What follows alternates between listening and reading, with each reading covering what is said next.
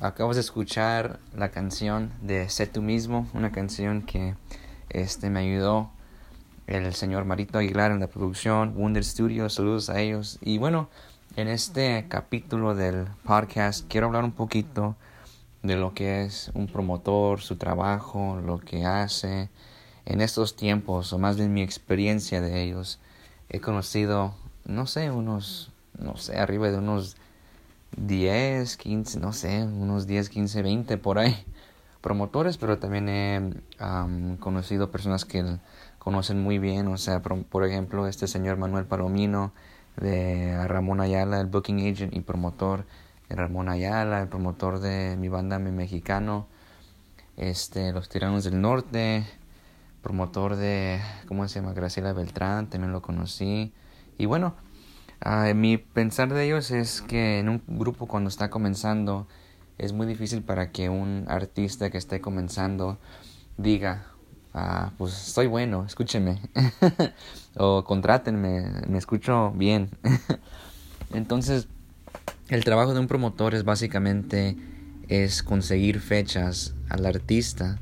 O sea, un promotor usualmente conoce ya todos los lugares, conoce los lugares más famosos, los grupos y lo que él hace es básicamente dice, bueno, tengo este artista o grupo nuevo, échenme la mano, ponlo allí ah, junto a un paquete con X persona famosa, ¿no? Entonces, y para mí, en mi punto de vista, un promotor sí es muy importante. Y yo he escuchado grupos que dicen, no, no, no, es que se llevan mucho dinero, pero si te pones a pensar, ese mismo promotor está abriéndote las puertas y está dándote la oportunidad de, de, avanzar, ¿no? Yo sé que en un negocio se tiene que invertir en el principio, ¿no? Y hasta he escuchado una historia de, de este, alguien que conocía muy cercamente, muy cercanamente al señor Marco Antonio Solís y me dijo que cuando Marco Antonio Solís, no sé si sea cierto, pero me dijo que cuando, cuando comenzaba él era muy, muy difícil meter los bookies en, en los paquetes con los grandes artistas, entonces lo que él hizo, el Marco Antonio, el cantante, les dijo a un, le dijo a un promotor bien famoso, le dijo, oye, pues écheme la mano así, no importa si no hay dinero, écheme la mano y yo toco con, que nos metan, con que nos metan allí y hagamos esa gira o hagamos esa televisión, vamos hasta gratis, ¿no?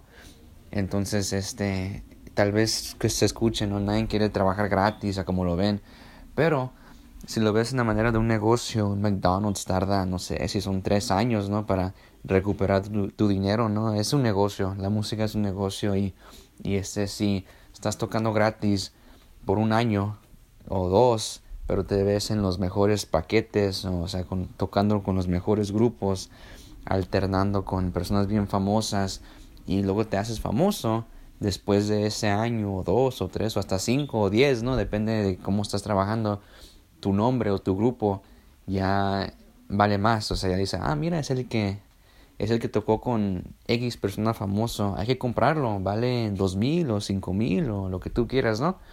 Entonces, y aparte de eso, quise, ah, quiero mencionar el trabajo de un promotor. O sea, digo, o sea, cómo un promotor gana dinero. Entonces, yo he sabido de promotores que cobran de esta manera. El grupo o el representante del grupo dice, bueno, mi grupo vale um, 300 dólares es lo que vale. Y el promotor dice, bueno, ok, está perfecto, yo te consigo, el viernes estamos en X lugar de California y luego el sábado estamos en Arizona, ¿no? Por ejemplo. Y pues ahí va el artista, canta y lo que viene pasando es que aunque el grupo valía, o tú pensaste que tu grupo valía 300, el promotor cobró 700 o 800, entonces se, ganó casi lo doble de lo que tú vales de lo que vale el grupo. Entonces, de la manera que yo me ha gustado trabajar con los promotores con quien yo he trabajado, es decirles, no, pues sabes que este agarra un porcentaje, ya sea un 10%, 20%, hasta 25%, lo que, lo que, lo que un artista o grupo quiere poner de porcentaje al promotor, pues el promotor acepta, ¿no? Depende de, qué tipo de promotor es. Pero anyways, si tú cobras 20%, de, o el promotor, perdón, está cobrando 20%, el promotor le interesa venderte por más. venderte, por decir, si él puede venderte por mil dólares, entonces ya se sacó 20% de mil dólares que viene siendo, no sé, 200, ¿no? Entonces, él quiere echarle ganas, o sea, él quiere que el grupo avance, él quiere lo mejor para el grupo, porque él dice, entre mejor podemos cobrar, más dinero yo voy a recibir, ¿no? Entonces yo recomiendo a sus grupos que están comenzando es pedir un, un porcentaje en vez de en vez de este digo um, ofrecerle al promotor un porcentaje de, de, lo que están ganando en vez de nomás una comisión decir ah pues tú te véndeme en esto y, y lo demás no me importa no me importa no yo recomiendo pero bueno o sea cada uno tiene su su punto de vista y, y si a ti te funciona trabajar así pues también este cualquier cosa es, es justa no si tú opinas eso. Y otra cosa que quería decir es que este tal vez en el principio a mí como me ha funcionado me ha, eh, no funciona me ha este pasado y a muchos artistas que yo conozco es que este el promotor tal vez en el comienzo te robe. O sea te la deje caer no en pocas palabras. Y bueno yo creo a mi punto de vista que te lo haga una vez es culpa de él pero ya la segunda vez es culpa tuya no o sea se conoce la gente y con la gente que yo he trabajado siempre les ha dado la confianza completa.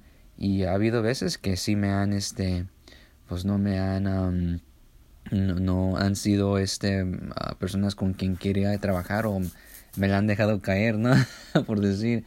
Entonces después de que yo entiendo la manera de, trabajar de ellos o o les, ya no les tengo la misma confianza, ¿no? Para la próxima vez que yo voy, por ejemplo, les voy a un ejemplo, este, fuimos al área de, no sé si fuera, era Bakersfield, arriba de California, fuimos, tocamos y todo bien, hubo mucha gente y me aseguró, me aseguró un promotor una cantidad de dinero y este me dijo, ¿sabes qué? No, no había nada, no había nada, entonces en ese instante le dije, oye, pero este, me prometiste X cantidad de dinero. Y me dijo, sí, pero no había gente. Digo, bueno, yo sé, pero es diferente. Si no había gente es una cosa, eh, pero tú me prometiste esta cantidad. Entonces, Tintan uh, después pasó de que me llamó otra vez, me dijo, oye, hay algo para Lancaster. Y le dije, bueno, ok, la próxima, o sea, en buena onda, ¿no? Sin, sin, sin estar enojado, nada de eso, no, sin, mal, sin, malas vibras, me le dije, oye, ¿te acuerdas la última vez que me dijiste que va a Bakersfield? Me dijo, sí, pero XX cosa. Y dije, bueno, o sea, no importa, pero yo estoy confiando en ti para que esta vez um, me, me, o sea, que, que no me, yo estoy confiando en ti, pues, de que sí va a haber el dinero. Y bueno, antes de ir para Lancaster, fuimos, ¿no? Pero antes de ir, yo aseguré el pago del grupo y ya dependía de mí, ¿no? Si el grupo, si me iba a pagar o no. Si no me pagó esa vez, yo supe que tal vez no me va a pagar la segunda vez, ¿no? Entonces uno pone en práctica lo que aprendió y dices, bueno, me lo hizo una vez, muy probable que me lo hará dos veces. Pero fíjate que no lo hizo y sí se pagó el grupo y todo bien, entonces depende de uno. Pero anyways, muchas gracias por escuchar este podcast. Eso fue mi este opinión de los promotores. Yo creo que sí son importantes para un grupo. Si tienes algunas preguntas, me mandas un mensaje a mis redes sociales que son Johnny Sandes J-O-N-I-S-A-N-D-E-Z. Muchas gracias.